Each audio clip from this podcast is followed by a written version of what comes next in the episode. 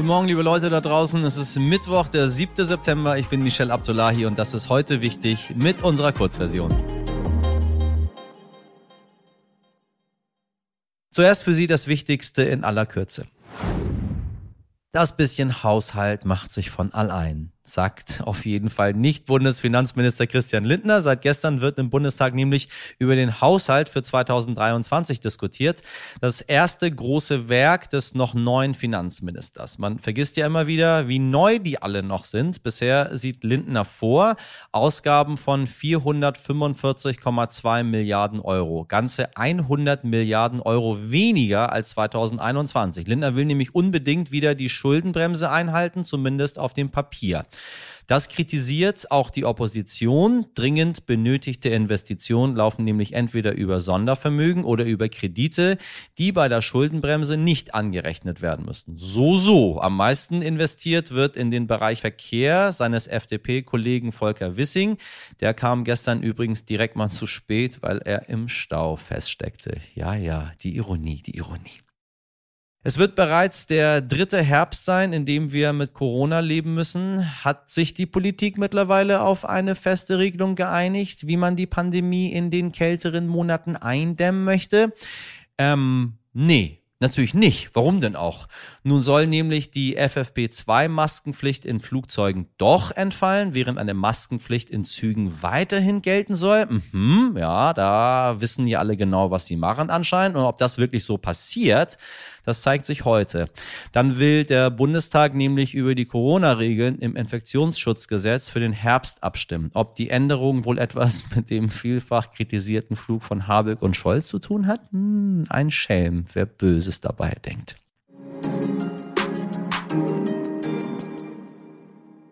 In diesem Podcast haben wir schon oft über den Fachkräftemangel gesprochen. Und wenn Sie uns aufmerksam zugehört haben, liebe heute wichtig Community, dann wissen Sie, dass dieses Problem in Deutschland immer präsenter wird. Ein Problem, was ich eigentlich seit meiner Jugend kenne. Fachkräftemangel. Ein wundervolles Wort. Aber wussten Sie auch, dass 2021 etwa 63.000 Arbeitsplätze und damit knapp 12 Prozent aller Ausbildungsstellen nicht besetzt werden konnten?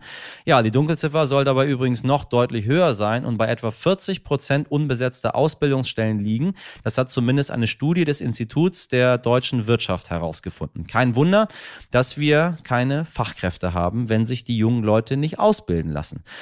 Und wenn man sich die betroffenen Branchen ein bisschen genauer anschaut, merkt man schnell, dass besonders das Handwerk sehr unbeliebt unter jungen Menschen ist, die gerade in ihr Berufsleben starten. Der Beruf des Klempners steht dabei ganz, ganz weit oben auf der Liste der am schlechtesten besetzten Ausbildungsstellen.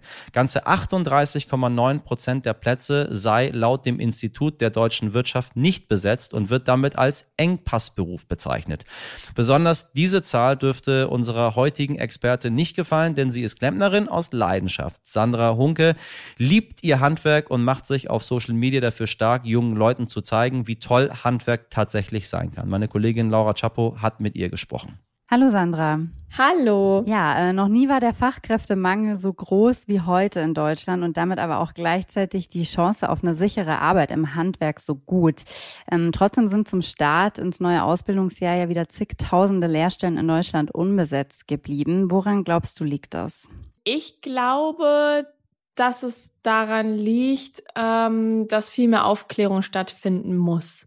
Also generell zum Thema Ausbildung. Es, irgendwie ist Ausbildung total verrufen, weil man ja studieren soll und generell auch im Handwerk zu arbeiten ist total out, so würde ich das jetzt mal sagen.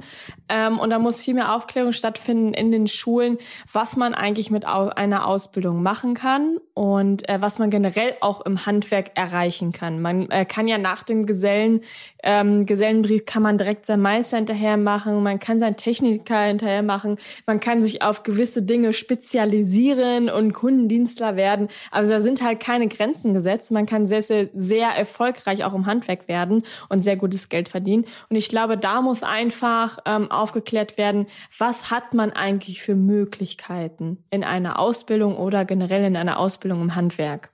Immer wieder bekommen ja junge Leute dann trotzdem gesagt, dass sie studieren sollen, dass sie in Anführungsstrichen was Vernünftiges lernen sollen. Wie stehst du da dazu? Wie war das bei dir damals nach der Schule? Äh, bei mir war das damals ähm, so, dass für mich eigentlich schon früh feststand, dass ich ins Handwerk gehen möchte, da mein Papa Fliesenleger ist. Er ist jetzt nicht im selben Gewerk tätig wie ich, aber trotzdem Handwerker. Und äh, ich habe früh gemerkt, ey, das ist cool.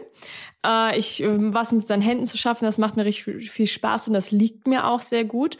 Und ähm, dadurch stand für mich eigentlich fest, ähm, ich werde Handwerkerin und habe dann halt 2012 mit der Ausbildung begonnen. Und ähm, wenn ich das so gesehen habe, ähm, andere Leute in meinem Alter damals hatten noch kein eigenes Auto und ich habe mir damals für 500 Euro mein eigenes Auto kaufen können und konnte nach A und B fahren. Ich muss dazu sagen, wir wohnen auf dem Dorf, wir sind auf dem Auto angewiesen. so Bahn und so gibt's bei uns hier nicht. Und äh, das fand ich halt schon cool, dass ich wirklich auch auf Partys mal so eine Runde ausgeben konnte, weil ich halt mein erstes eigenes Geld verdient habe habe und ja, schnell auf eigenen Beinen stande. Mhm. Und ähm, das fand ich eigentlich oder das finde ich eigentlich äh, gar nicht so verkehrt, wenn man lernt, sehr früh mit Geld umzugehen und man ähm, ja weiß das dann viel mehr zu schätzen. Ne? Bist du dann aber auch mit Vorurteilen konfrontiert, wenn du über deinen Beruf sprichst manchmal? Ähm, ja, also mit Vorurteilen natürlich generell als Frau im Handwerk, das ist klar. Also mhm. oft kommt dann, ähm, ja, du arbeitest ja gar nicht richtig oder das wirklich das allererste kommt immer, du arbeitest bei Papa. das ist wirklich das allererste. Nein, arbeite ich nicht. Ich bin ganz normal angestellt. Ähm, natürlich hab, ich habe gemachte Fingernägel. Ich liebe Mode. Ich liebe es, mich zu schminken.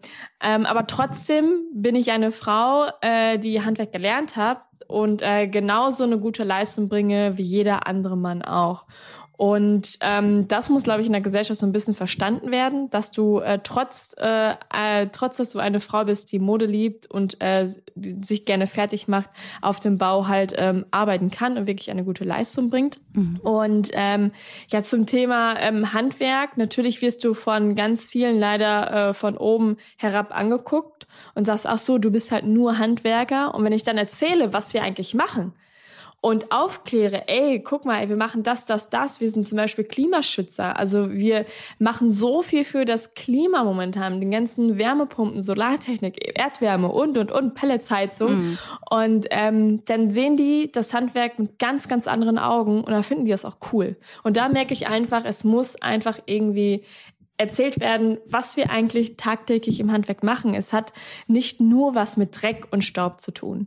Vielen, vielen Dank für diese spannenden Einblicke, liebe Sandra, und merci an meine Kollegin Laura Chapo und allen da draußen sei gesagt. Also, wenn das Klo mal verstopft ist, dann schreit ihr alle danach, irgendwo einen Klempner oder eine Klempnerin zu finden, die das Ganze wieder für einen repariert. Ein großartiger Beruf, ein notwendiger Beruf, wie alles im Handwerk, denn das Handwerk ist das, was uns das Leben, wie wir das hier so kennen, überhaupt ermöglicht. Sie wissen, ohne Häuser, ohne Wohnung, ohne Gebäude, ohne das Handwerk geht das alles nämlich nicht. Ich hoffe, wir konnten ein wenig dafür begeistern und mir sowieso ein Anliegen, immer wieder darauf aufmerksam zu machen, dass es keine guten und schlechten Berufe gibt, sondern nur Modeerscheinungen.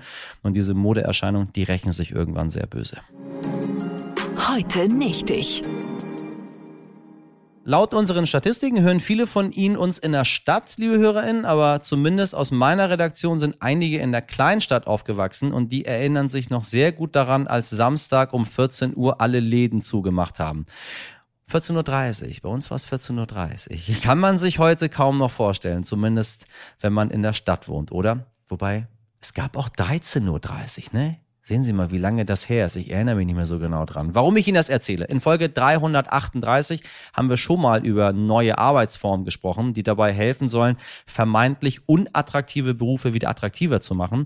Ein Handwerksbetrieb hat die Vier-Tage-Woche eingeführt, um neue Leute für die Arbeit zu begeistern. Nun ist diese Welle auch in den Lebensmittelhandel geschwappt. Auch der selbstständige Kaufmann Dieter Hieber hat sich etwas überlegt, um seine Angestellten zu entlasten. Die 16 Edeka Edeka-Läden, die er im Süden Deutschlands besitzt, schließen jeden Mittwoch schon um 13 Uhr, statt wie üblich um 20 Uhr, zumindest noch bis Ende September. Das begründet er damit, dass sein Personal an der Belastungsgrenze sei. Viele sind nach der anstrengenden Corona-Zeit am Limit und der Lebensmittelzeitung berichtet er davon, dass die KundInnen auch immer unfreundlicher werden und zum Teil sogar beleidigen. Und ich sage, das geht gar nicht, liebe Leute da draußen. Deshalb plädiert er dafür, dass man die Öffnungszeiten im Handel allgemein überdenken sollte, wenn man Personal binden und überhaupt welches in Zukunft finden möchte. Dann vielleicht doch am Wochenende wieder nur noch bis 14 Uhr. Oh Gott, oh Gott. Damit habe ich mich irgendwie nie so richtig ähm, ja, arrangieren können. Ich hätte es am liebsten, wenn die Läden rund um die Uhr geöffnet sind. Aber man hört, was die Kehrseite ist. Menschen, die an ihrer Belastungsgrenze sind. Und das geht auch nicht. Also bitte nicht beleidigen, sondern immer dran denken, dass alle ihren Beitrag zum Gelingen in diesen schwierigen Zeiten für unsere Gesellschaft dazu leisten.